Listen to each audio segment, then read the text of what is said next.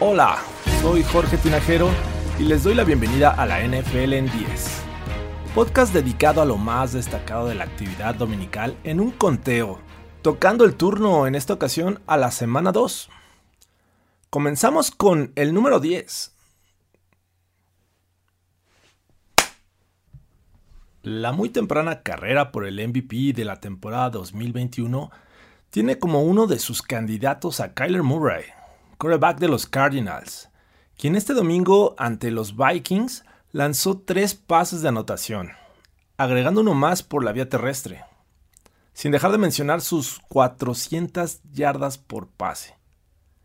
La verdad es que este jugador está jugando muy, muy bien. Es verdad, no fue una actuación perfecta. Lanzó un par de intercepciones, una de ellas que la defensiva de los Vikings llevó hasta la zona de anotación. El saldo fue favorable al final, mostrándose cada vez más cómodo en la ofensiva de Cliff Kingsbury. Está lanzando muy bien, está encontrando a muchos de sus jugadores. Rondell Moore está siendo clave en esta ofensiva, además de contar con obviamente de Andre Hopkins, luciendo ya cada vez más adaptado AJ Green y la verdad es que esta ofensiva está caminando muy muy bien. En los dos primeros juegos lleva 7 pases de anotación y dos más por tierra. La verdad es que son números impresionantes para un coreback que ha sido muy criticado. Así como han lucido los Cardinals de Murray, podría estar peleando la división al final del año. Que no nos sorprenda, Hoy están invictos. Están peleando el primer lugar con los Rams y los Niners. Y en dos semanas justamente van a visitar Los Ángeles, en donde posiblemente veamos el verdadero nivel de estos Cardinals, ya que la siguiente semana visitan a los Jaguars. Vamos al número 9. Pero otro que ha jugado muy bien en estos primeros dos juegos de la temporada y que eh, a pesar de los años que lleva en la liga no deja de sorprendernos es nada más y nada menos que Tom Brady. Este domingo ante los Atlanta Falcons lanzó 5 pases de anotación y justo con esto llega a 9 en esta joven temporada. Hay que recordar que contra los Dallas Cowboys lanzó 4 pases de anotación. Aunque ustedes no lo crean, estos 9 pases de anotación en las primeras dos semanas de la temporada es una nueva marca personal en la carrera de Tom Brady. Si continúa este ritmo, no debería sorprendernos que pueda romper el récord que impuso Peyton Manning en 2013 cuando jugaba con los Broncos, cuando justamente aquel año lanzó 55 pases de anotación. No tengo duda de que este récord es parte de uno de sus objetivos al mantenerse jugando a sus 44 años de edad. Además, de que pueda agregar todavía un Super Bowl porque la verdad es que los Buccaneers se están viendo muy bien. Además lo que impresiona es la gran cantidad de opciones que tienen estos Bucks. Si no es Gronkowski es Antonio Brown, si no es Mike Evans es Chris Godwin y así podemos agregar muchas muchas piezas más, incluso estos running backs que desde el backfield pueden contribuir en el juego aéreo. Sin olvidarnos de esta defensiva que la verdad que está jugando cada vez mejor y este domingo contribuyó también con puntos, consiguiendo eh, intercepciones y jugadas grandes que permitieron que los Bucks rebasaran los 40 puntos. Los Falcons, a pesar de su intento de, acercarse en el marcador, que estuvieron a 3 puntos, 28-25 en algún momento en este juego, se llevan la novena derrota consecutiva contra equipos de Tom Brady.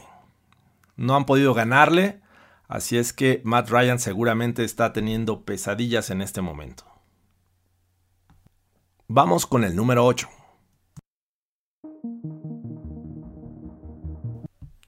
Debutó Justin Fields este domingo con los Chicago Bears, equipo que lo seleccionó en el draft pasado de 2021 en la primera ronda y que mucha afición ha puesto sus esperanzas para el regreso de estos Bears a los primeros lugares. Desafortunadamente, este debut viene de la mano con una lesión de Andy Dalton, una situación que sinceramente no creíamos que pudiera pasar tan pronto. Las razones por las que yo quería ver a, Justin Fields en el terreno de juego era por que él se había ganado el puesto. Sin embargo, tuvo que cubrir la ausencia de Dalton, quien al parecer tiene un tema en la rodilla que lo va a alejar posiblemente algún tiempo. Habrá que esperar el resultado de esta eh, resonancia magnética que se le tendrá que practicar. Sin embargo, bueno, los aficionados ya tienen al coreback que querían y vamos a ver qué tal resulta. Este juego en el que enfrentaban a los Cincinnati Bengals, Fields no tuvo una gran actuación. Terminó el día con 60 yardas por pase, 31 más por tierra, no tuvo ninguna anotación y lanzó una intercepción, misma que ayudó a los Bengals a colocarse a tres puntos de los Bears justo al final del último cuarto. Sinceramente, no vimos un gran Justin Fields como lo estábamos esperando. Nada espectacular este debut de este joven quarterback, quien posiblemente haya tomado los controles del equipo para ya no soltarlos. Por cierto, el linebacker Rockwan Smith fue pieza clave para que Chicago consiguiera su primera victoria, gracias a que eh, tomó una intercepción de Joe Burrow y se la llevó 53 yardas para la zona de anotación. Ahora vamos a esperar qué pasa con Andy Dalton, cuál es la situación si no es tan grave esta lesión de la rodilla, ¿regresará a la titularidad? O ya de plano veremos a Justin Fields, quien la verdad Matt Nagy no quería ver muy pronto en el terreno de juego, porque cree que todavía necesita de tiempo para adaptarse a esta liga. ¿A ustedes les gusta la idea de ver Fields ya con los Chicago Bears de aquí en adelante? Yo sinceramente sería un poco más paciente. Pero bueno, ya tenemos otro novato coreback en esta temporada 2021 que apunta a mantenerse en el puesto. Sin embargo, esta semana no fue nada agradable para estos corebacks novatos. Entre todos ellos, todos los que comenzaron eh, el juego lanzaron dos pases de anotación. Bueno, esto si consideramos a Davis Mills que tuvo que entrar al juego con los Texans. En realidad solo Trevor Lawrence lanzó una, un pase de anotación. Fields lanzó una intercepción, como ya les comentaba. Lawrence lanzó dos. Wilson lanzó cuatro. Y bueno, Mac Jones fue el único que no tuvo errores, pero tampoco tuvo un pase de anotación. Así es que vamos a ver cómo se pone esta situación con los corebacks novatos. Y hay que seguir muy de cerca a Justin Fields, que promete ser el coreback del futuro de los Chicago Bears. Vamos al número 7. La confirmación de Sam Darnold con los Panthers llegó en un juego en el que no se le veía como el claro ganador. Es verdad, ganaron ante los Jets hace una semana, pero no fueron ese equipo arrasador. Y ahora le tocaba el turno a los Saints de visitar Carolina, quienes hace una semana en Jacksonville fueron muy contundentes contra los Packers de la mano de un Jameis Winston que venía de lanzar cinco pases de anotación y sin intercepciones. Pero Sam Darnold está confirmando que era un buen jugador. En un mal equipo, porque esta ocasión lució mejor que la semana 1.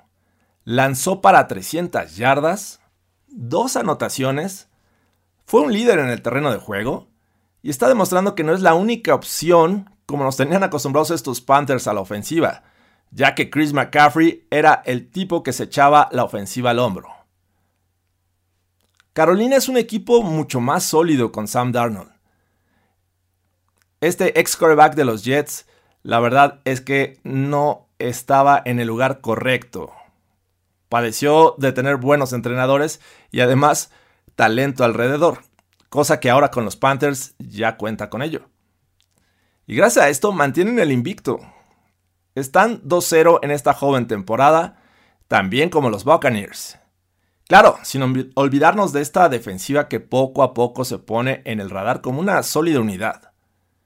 Por cierto, queremos más pases de Sam Darnold para Dan Arnold. ¿Por qué no? Vamos al número 6. Vaya desastre que fue el equipo de los Dolphins ante los Bills en esta semana 2. Estos Bills, la verdad es que aún no toman la forma del equipo que fue en 2020. Y a pesar de ello, lograron una victoria relativamente fácil por un marcador de 35-0. Parece que los Dolphins no metieron la mano.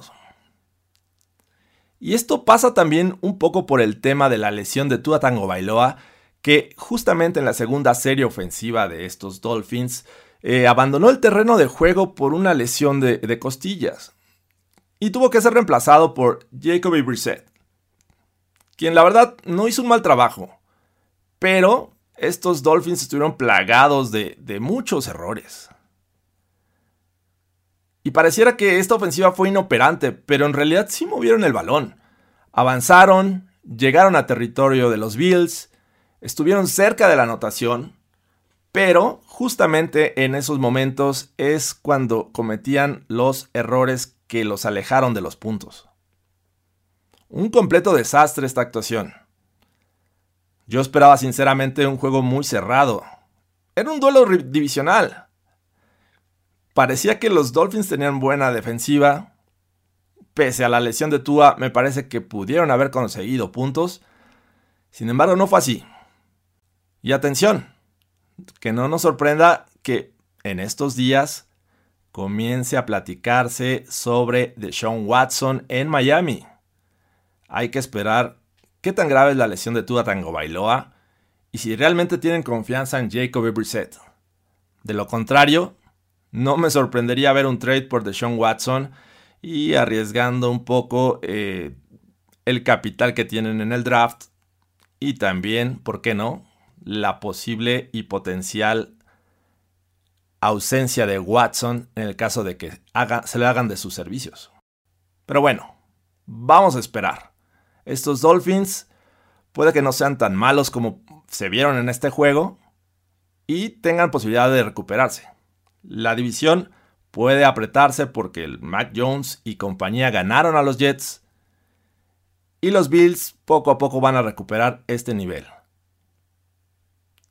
Así es que Brian Flores, por favor, reorganízate y demuéstranos que esta defensiva sí es capaz de tener un buen nivel y llevar a estos Dolphins al lugar donde todos pensamos que pueden llegar, que son los playoffs. Vamos con el número 5.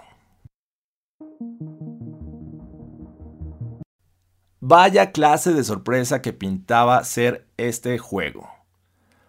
Porque todos veíamos una clara victoria de los Browns sobre los Texans, un equipo que si bien ganó la semana pasada a los Jaguars, no se veía ni cerca del nivel que los Browns mostraron ante los Chiefs a pesar de su derrota. Es cierto, los Browns comenzaron ganando 7-0 en el primer cuarto. Todo normal. Parecía que esto estaba bajo control, pero era muy temprano para creer que este equipo iba a dominar de principio a fin este juego. Muchos que confiamos en los Browns para nuestra opción en Survivor, la verdad es que dijimos, venga, todo está dominado. Pero no fue así. Los Texans respondieron con una serie sostenida de más de 80 yardas para empatar este juego. Después de este 7-7, vinieron nuevamente los Texans a anotar, en donde Tyrod Taylor se escapa de la presión y logra conseguir la anotación que los ponía 14-7 en ese momento. Después, bueno, los Browns pudieron empatar el juego y se pusieron 14-14. Aún así, estaba un poco raro este marcador. No esperábamos que los Texans pudieran meter las manos contra una de las defensivas que esperábamos que fuera de buen nivel y una ofensiva que poco a poco va mejorando de la mano de Nick Chubb, Baker Mayfield y compañía. Desafortunadamente para este equipo de los Texans, se lesionó Tyrod Taylor. Y después de eso tuvo que entrar Davis Mills. Los Browns empezaron a tomar ritmo, tomaron una ventaja de 10 puntos, pero no fue suficiente, porque, aunque no lo crean, el equipo de Kevin Stefanski todavía sufrió una anotación más de los Texans de la mano de Mills y se pusieron a 3 puntos. Sinceramente yo estaba preocupado porque los Browns era mi opción del Survivor. Pero vino Nick Chubb con una escapada de 26 yardas para poner el marcador definitivo. No sé ustedes, pero parece que los Texans no son ese equipo tan malo como creíamos. Sin duda van a estar compitiendo en cada juego y no les sorprenda verles ganar uno que otro en esta temporada. No parece que vayan a quedar en último lugar de su división. Así es que los Browns son tan buenos como creíamos. ¿O los Texans simplemente han mejorado? Pues vamos a esperar, porque creo que la competencia apenas empieza. Los Browns parece que van a tener mucho trabajo que hacer si quieren ganar la división. Y ya veremos más adelante las razones. Hoy, justo en este momento, están empatados todos los equipos de la AFC North con una victoria y una derrota. Así es que vamos a esperar qué pasa con estos Browns y el resto de los equipos de esta división, porque creo que se va a poner muy bueno. Vamos al número 4.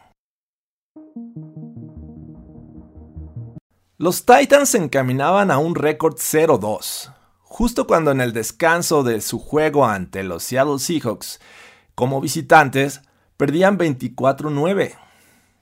Y los Seahawks, jugando bien de la mano de Russell Wilson, que ya sabemos que justo al inicio de la temporada es increíble, es imparable. Pero Mike Bravel recordó que se le tiene que dar el balón a Derrick Henry, uno de sus mejores jugadores ofensivos. Incluso, cada ocasión que se le daba el balón a Henry, aumentaban las probabilidades de estos Titans para obtener el triunfo, pese a la desventaja. Este running back terminó con 182 yardas por tierra en 35 acarreos y anotó en tres ocasiones, algo totalmente impresionante. Además, contribuyó con 55 yardas por la vía aérea. Es todo un fenómeno Derrick Henry cuando se le da el balón.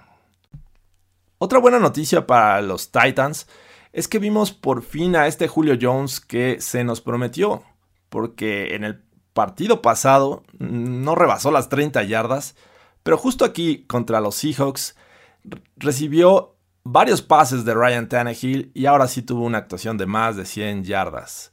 Es verdad, no anotó, pero me parece que fue clave ante un mal juego de AJ Brown, quien estuvo padeciendo de quedarse con el balón. Incluso hasta uno de sus familiares se lo hizo notar y AJ Brown lo puso en las redes sociales. Del otro lado, una total decepción de los Seahawks, quienes tenían prácticamente el juego controlado. Habían anotado 24 puntos en la primera mitad y solamente consiguieron 6 en la segunda mitad cuando fallaron el punto extra en una anotación. No puedes dejar ir tal desventaja pese a que tengas a un Derrick Henry del otro lado. Habrá que esperar porque estas derrotas realmente pueden ser vitales para el final de la temporada. Justo un juego que vas ganando no lo puedes dejar ir, estando en esta división NFC West donde parece que está para cualquiera. Los Cardinals ganaron, los Rams volvieron a ganar y los Niners, a pesar de sus altos y sus bajos, siguen ganando. Vamos a ver qué pasa con este equipo, pero sin duda creo que es sumamente importante que regresen las victorias a los Seahawks. Y no se diga de los Titans, que es uno de los equipos que quieren ganar la división una vez más. Vamos con el número 3. ¿Qué tal los Dallas Cowboys? Fueron ese equipo en el que pocos creyeron esta semana, incluso parte de sus aficionados, porque les tocaba el turno de enfrentar a los Chargers en el SoFi Stadium, quienes hay que decirlo, son favoritos para muchas personas, para ser ese equipo molesto primero en la división y luego posiblemente en los playoffs. Hay incluso quien los pone en el Super Bowl como uno de los equipos locales, como lo fueron los Tampa Bay Buccaneers. El otro, los Rams. Pero bueno, eso ya es historia de otro programa. La defensiva de los Cowboys venía con problemas, que se acrecentaron con la lesión de Marcus Lawrence. Y justamente ese era uno de los temas. Habría que presionar a Justin Herbert para tener oportunidad del triunfo. Pero ¿cómo lo iban a lograr? Bueno, ahí tuvieron creatividad y usaron a Micah Parsons eh, buscando causarle presión. Y me parece que entre Parsons y el resto de la defensiva lograron incomodar a Herbert en muchos momentos. Le ocasionaron errores, uno de ellos en la zona de anotación lanzando una intercepción. Pero bueno, la, parte positiva de estos Cowboys es que a pesar de que no consiguieron muchos puntos, pues obtuvieron el triunfo, y eso creo que es lo que vale al final. La ofensiva en general muestra una cara diferente a lo que fue con los Bucks, y eso no quiere decir que hayan sido malos contra Tampa Bay de Tom Brady. Consiguieron los puntos necesarios, fallaron los equipos especiales, pudieron estar 2-0 estos Cowboys al final de este juego, sin embargo, pues pasaron por unos temas ahí que ya conocemos con Greg Lane. Esta ocasión, Kellen Moore les dio otra cara. Fue totalmente distinto en el juego terrestre y no recargaron todo el peso en Ezekiel Elliott. Tony Pollard sorprendió teniendo una actuación de más de 100 yardas. Y eso no quiere decir que Elliott tuvo un mal día. Acarreó el balón para más de 70 yardas. Dak Prescott fue discreto, pero efectivo. No rebasó las 300 yardas, de hecho, no tuvo un pase de anotación. Tuvo un error, pero me parece que también es clave para que esta ofensiva haya contribuido con la victoria. Vamos a ver qué tal se ponen las cosas en esta división de los Cowboys, porque sin duda se va a apretar. Un poco decepcionante, sí, la derrota para los Chargers, porque todos los veíamos con un 2-0 y de la mano de un Justin Herbert que para muchos es uno de sus favoritos. Vamos con el número 2. ¿Qué tal Las Vegas Raiders? Este equipo lleva dos años consecutivos comenzando 2-0 sus temporadas. ¿Coincidencia con esta mudanza hacia Las Vegas? No lo sé. Pero bueno, de que fueron una sorpresa, lo fueron. Porque justamente el pasado lunes por la noche cuando enfrentaron a los Ravens, no fueron ese equipo que hoy vimos. De hecho, les costó mucho trabajo. Les avanzaron más de 180 yardas por tierra a los Ravens, les anotaron 27 puntos, pero finalmente aprovecharon que su defensiva les dio el balón y en tiempo extra se llevaron el triunfo. Ahora, siendo sinceros, a pesar de lo que diga la historia, yo no veía a estos Raiders dominando a los Steelers. Bueno, no un dominio claro, pero al menos sí mostraron una cara diferente. Sobre todo su defensiva. ¿Es momento de creer en la defensiva de los Raiders? Bueno, no sé. Podría combinarse con lo malo que está haciendo esta ofensiva de los Steelers, quienes no pueden rebasar las 50 yardas por tierra, eh, les cuesta trabajo las terceras oportunidades, cometen errores, están permitiendo sacks, no rebasan los 17 puntos. Esta ocasión fueron 17, la semana pasada fueron 16, sin contar los otros 7 que les dio los equipos especiales. Y bueno, hay que considerar que la lesión de TJ Watt les afectó un poco. Bueno, mucho. Esta defensiva se vio completamente distinta sin su mejor jugador defensivo pero no puedes cambiar tanto. De hecho, para muchos ya están considerando a Derek Dallas Carr como un candidato en esta temprana eh, conversación por el MVP de la temporada. Hace una semana lanzó más de 400 yardas, esta ocasión 383 yardas. Desde 2018 no le lanzaban más de 383 yardas, y me parece que fue Ryan Fitzpatrick cuando jugaba con los Buccaneers. Y Cerca por ahí estuvo Tom Brady en una semana 1 de 2019 cuando jugaron contra los Patriots. Pero bueno, regresando al tema de Derek Carr, ya lleva 817 yardas en estos dos juegos, algo brutal. Además de cuatro pases de anotación. Y bueno, está ayudando a que su equipo se mantenga invicto. Esta ocasión no fueron tan insistentes con Darren Waller. Distribuyeron mejor el juego aéreo, incluso siendo más relevante Henry Rocks, un jugador muy peligroso, y ya lo vimos por qué. Puede atacar con velocidad las rutas profundas y los Steelers pagaron el precio. No hay que olvidar que esta defensiva de Las Vegas también tuvo una buena tarde. Presionaron a Rotlisberger, le pegaron una gran cantidad de ocasiones. 39 yardas fueron las que permitieron por la vía terrestre. Y la verdad es que hicieron ver mal a estos Steelers en su propia casa. Parece que por fin estamos hablando de una notable mejora de la defensiva gracias a Gus Bradley. ¿Será cierto? ¿Realmente es una buena defensiva? Pues todo parece indicar que sí. Vamos al número uno. El Sunday Night nos trajo un duelo que se decidió en el último minuto del juego, cuando en una cuarta oportunidad y una yarda por avanzar en su propia yarda 43, ya los Chiefs sin tiempos fuera, John Harbaugh se comunica con Lamar Jackson, le pregunta, ¿quieres ir por ella? Y el tipo asiente con la cabeza, entonces deciden jugársela, una jugada de verdad arriesgada. Si la fallaban, dejaban en su propio terreno a los Chiefs, quien con un field goal podrían ganar el encuentro.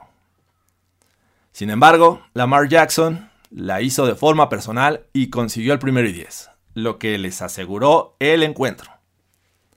Este juego pasó por altos y bajos. Por parte, obviamente, del quarterback de los Ravens, quien recuperándose de dos intercepciones en el primer cuarto, ambas costosas, porque la primera fue un pick six, la segunda fue en la zona de anotación de los Chiefs. Mm, la verdad es que parecía que esto iba a ser un desastre.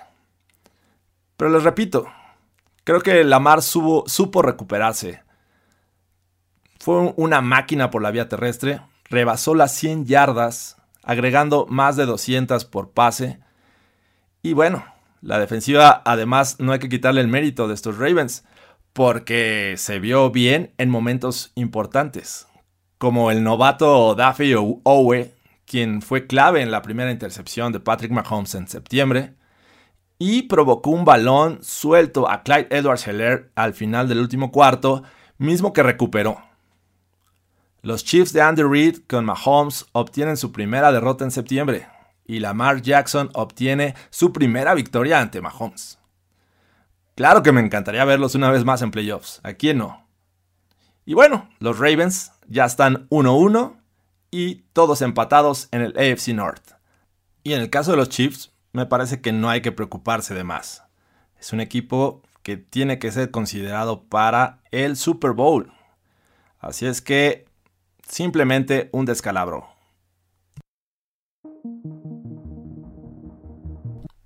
Esto fue la NFL en 10 de la semana 2. Muchas gracias por escuchar el podcast de Primero y 10. Esperando que puedas darle me gusta, dejar un comentario y recomendarlo con tus amigos aficionados a la NFL. Mi nombre es Jorge Tinajero y me despido. Hasta la próxima.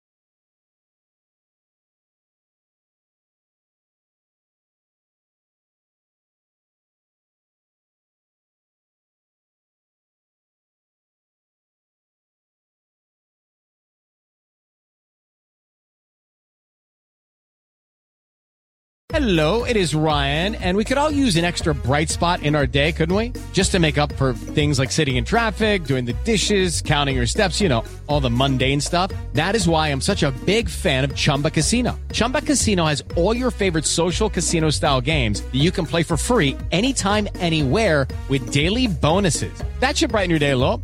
Actually, a lot. So sign up now at chumbacasino.com. That's chumbacasino.com. No purchase necessary. Group. Void were prohibited by law. See terms and conditions. 18 plus.